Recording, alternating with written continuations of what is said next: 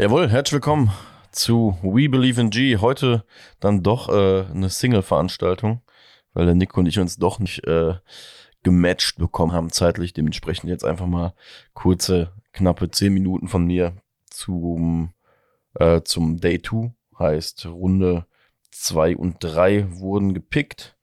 Ähm, hat sich auch ein bisschen was getan. Die New York Giants haben insgesamt zwei Spieler gedraftet. Ähm, standesgemäß, wie man es für einen Tag 2 erwarten würde. Allerdings wurde dabei einmal noch abgetradet und äh, da kommen wir aber gleich zu. Genau, nachdem wir an Tag 1 in meinen Augen ein absolutes Need und ähm, dazu noch einen absoluten Baller bekommen haben in Deontay Banks auf Cornerback, hat sich an Tag 2 alles um die offensive Positionsgruppe ähm, gedreht. Wir haben nämlich in Runde 2 an Position 26 in der zweiten Runde den wohl vermeintlich besten Center im Draft ähm, ergattern können. John Michael Schmitz von Minnesota Center, ganz klassischer Center, ähm, ist zu uns, ich würde sagen, gefallen. Ähm, ich habe einige Boards gesehen, da ist er auch schon im 40er, 50er Range ähm, gegangen. Heißt, wir, kam, wir konnten auf jeden Fall da Kapital schlagen, dass die anderen Franchises rund um Giants erstmal anderen Needs ähm, ja, adressiert haben, beziehungsweise die äh, New York Jets haben im Vorfeld, müsste glaube ich so rund um Pick 43 gewesen sein, ähm, Joe Tippmann von ähm, Wisconsin gedraftet. Genau. Der ja auch bei den Giants zumindest irgendwie auf dem Radar war. Ähm, der wurde auf jeden Fall vor John Michael Schmitz gedraftet. Dementsprechend hatten wir an 57 dann die, ja, was heißt Qual der Wahl? Im Endeffekt, ähm, ich glaube, für viele Fans und für viele aktive Mock-Drafter ähm, ein No-Brainer an 57 den von Pro Football Focus am besten äh, bewertetste Center zu ziehen, ähm, war da wohl dann die einzig richtige Entscheidung. Ähm, insofern man das halt im Pre-Draft-Prozess alles so für sich festlegen kann.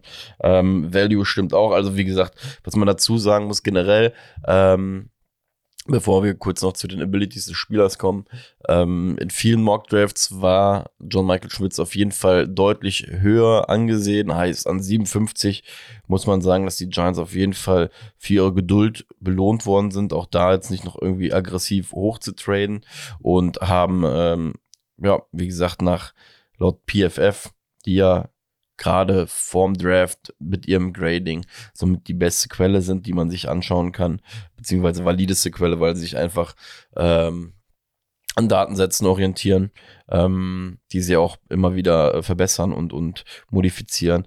Genau, und dort ist er der bestbewertetes, bestbewertetes, bewerteteste Center, sehr schweres Wort so am frühen Morgen, ähm, den man bekommen konnte. Und wenn man so gesehen hat, was in der NFC East gerade an Tag 1 gemacht worden ist, ähm, die Eagles haben ihre D-Line verstärkt, auch die Cowboys haben in ihrer D-Line ähm, einen First Rounder wieder mal genutzt, heißt, die Giants tun alles ähm, dafür, damit einfach diese Offensive Line rund um Daniel Jones ähm, A, damit jünger wird, äh, weil wir perspektivisch natürlich jetzt erstmal einen Center haben, bei dem man auch sagt, dass er wohl Day One ready ist. Heißt, den du auch wirklich direkt reinstellen kannst. Heißt, du hast mit Andrew Thomas, der bald einen neuen Vertrag bekommen sollte, mit Evan Neal, der hoffentlich jetzt im zweiten Jahr einen dicken Lieb nochmal nach oben macht, ähm, und einem Center, jetzt zumindest schon mal drei ja, Corner Pieces dieser Offensive Line. Dementsprechend Nummer 57, John Michael Schmitz, absoluter No-Brainer. Ähm, was bei ihm, ja, der, vielleicht der Grund ist, warum er noch einen Ticken gefallen ist, äh, im Gegensatz zu, zu Joe Tipman zum Beispiel, der bei den Jets äh, müsste, glaube ich, so 42. oder 43. Äh, Pick gewesen sein. Ähm, der Unterschied einfach zwischen den beiden ist, Tipman ist auch noch als Guard einsetzbar, was ihn vielleicht auf dem Board dann so ein bisschen mehr valuable gemacht hat als Schmitz. Äh, Schmitz ist ein realer Center, also der hat wirklich nur Center gespielt, ähm, hat einen Wrestling-Background, was auch nicht ganz uninteressant ist. Ähm, dementsprechend sehr, sehr physikalischer Spieler. Ähm, physikalischer oder physischer? Sehr physischer Spieler. Ähm, genau, der einfach auf dieser Position zu Hause ist. Ist wohl ein phänomenaler ähm, Runblocker. Ähm, Hände sind wohl sehr, sehr, sehr, sehr, sehr, sehr gut.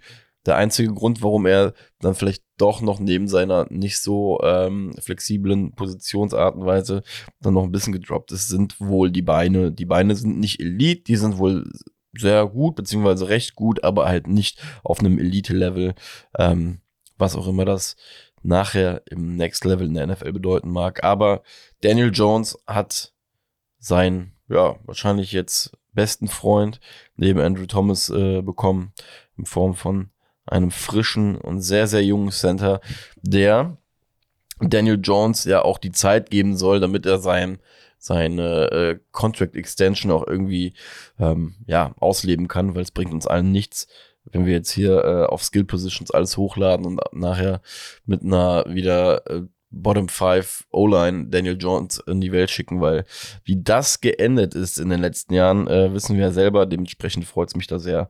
Vielleicht finden wir ja, am letzten Tag auch nochmal ähm, vielleicht einen Guard, um diese Arbeit in der Offensive Line ähm, ja, zu verbessern. Ansonsten gibt es auch noch den einen oder anderen Free Agent, der nach dem Draft wieder ja, ins Visier geraten sollte. Dementsprechend, die Giants tun auf jeden Fall alles dafür, um ähm, die Situation rund um Daniel Jones zu verbessern und haben dies dann auch in der dritten Runde gemacht. In der dritten Runde sind wir hochgetradet ähm, für Jalen Hyatt, ähm, University of Tennessee, ähm, Wide Receiver. Genau. Tennessee generell, ähm, muss man ja sagen, dieses Jahr als äh, Uni für diese offensiven Spots sehr, sehr interessant gewesen. Fing ja schon an mit äh, Herndon Hooker, dann ähm, der Wide Receiver Kollege Tillman ist direkt nach Hyatt gegangen, ein Pick danach. Ähm, dieser Offense sagt man halt nach, dass sie sehr, sehr eindimensional war. Äh, für einen Quarterback, dass quasi immer nur eine Seite des Felds gelesen werden musste. Bei Hyatt ist so ähm, der Grundtenor, er kann halt keinen kompletten Route Tree laufen, weil er dort sehr, sehr viel in dieses vertikale Spiel, ähm, dort sehr, sehr viel eingeplant war und mit seiner Schnelligkeit einfach viele, ähm, viele DBs auch einfach schlagen konnte. Wo wir zum Punkt kommen, er ist halt ein, wenn, wenn, man das so sagen kann, er ist ein klassischer 50-50 Ball Receiver, der einfach mit viel Schnelligkeit in die vertikale Zone reinkommt, äh, eine extreme Big Play Ability hat und ähm, dementsprechend ein Team halt einfach mit äh, einem Spielzug 30, 40 Yards nach vorne bringen kann, äh, was sich auch in seinen Stats wiederfinden lässt, weil er hatte alleine letztes Jahr 20, 20 plus Yard ähm, Plays, 30, 40 Yard Plays waren auch mit dabei und mehrere sogar. Heißt, er bringt eine besondere Art und Weise oder eine besonders wichtige Sache zu New York Giants, die letztes Jahr bei uns gar nicht vorhanden war, nämlich diese Big Play Ability. Also er ist nicht der, nicht der beste Route Runner und ihr werdet jetzt auch keine Wonder Robinson Cuts von ihm wahrscheinlich sehen. Dafür hat er ein sehr, sehr gutes Gespür, einfach für seinen Speed und für ähm, den vertikalen Raum und ist halt auch äh, bei 50-50 Balls ähm, nicht verkehrt, hat eine ganz solide Catchrate, was das Ganze angeht. Heißt, man hat sich da ganz konkret angeguckt, ähm, dass man dort einen Receiver bekommt, der mit knapp 1,83, 1,84 jetzt auch nicht der aller, aller kleinste ist, ähm, dass man jetzt mal ein bisschen weggeht von diesen Speedy Wide Receiver, in dem man viel Yards after Catch gibt, sondern ich sehe dort ganz klar ähm, die Erweiterung zu Darius Slayton. Einfach ein, mit Hyatt kriegen wir einen Mann, der wirklich viel mit Speed rausholen kann, dem man wahrscheinlich beim ganzen Routenlaufen noch ein bisschen was beibringen muss, noch wird, aber ähm, generell einfach Daniel Jones auch da nochmal eine Waffe mehr gibt, um dann mal diese 20, 30 Yard Bombe Downfield zu werfen, ohne Angst haben zu müssen, ähm, dass das jetzt nichts wird.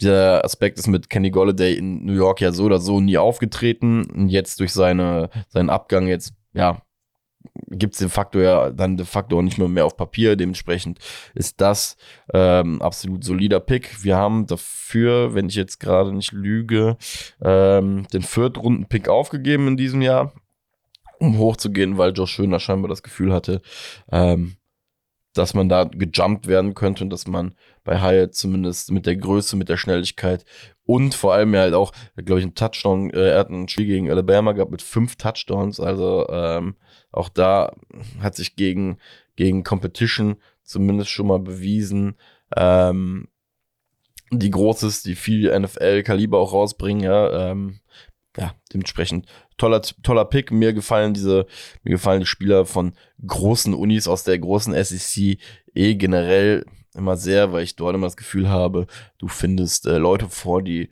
halt einfach Samstag für Samstag gegen Future NFL-Kaliber gespielt haben. Dementsprechend ist es da natürlich dann auch nicht verkehrt bei Jalen Hyde, dass er dasselbe in Tennessee vorgefunden hat in diesem Jahr. Ähm, weil dann spielst halt nun mal gegen Leute äh, wie Alabama, die Jahr für Jahr für Jahr für Jahr, ja, da seht ihr, ich überschlag mich schon vor lauter Freude, Jahr für Jahr für Jahr ähm, einfach Top Prospects auf sämtlichen Positionen rausbringen. Von daher, ähm, ja, freut's mich in meinen Augen. Also dazu vielleicht als abschließend, ähm, man muss ja dazu sagen, wir ähm, so, jetzt habe ich gerade einen Faden verloren. Dazu muss man sagen, genau, es gibt ja nach jedem Draft immer noch die Einschätzung der Experten, ähm, die ja so als erster Gradmesser für, für, für den Casual-Fan ähm, dienen, dass äh, ein Draft jetzt gut war. Und wenn man sich so die Draft-Experten der ähm, Vereinigten Staaten zum Beispiel anguckt, aber auch in Deutschland anschaut, dann sieht man schon, dass die Giants zumindest was Value Chart angeht und was Need angeht, äh, die richtigen Moves gemacht haben. Ähm, durch die Bank eigentlich bisher nur gute Sachen gelesen.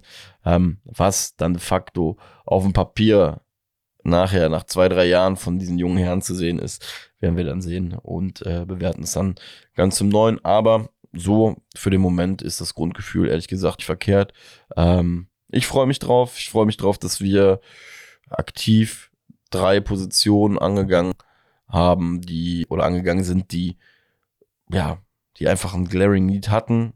Ähm, wir haben jetzt in den ersten zwei Tagen im Endeffekt einen der besten Cornerbacks, wenn nicht vielleicht sogar den besten Man Press Corner im Draft geholt, der äh, Wink Martindale auf jeden Fall ein sehr, sehr großes Lächeln ins Gesicht gezaubert hat.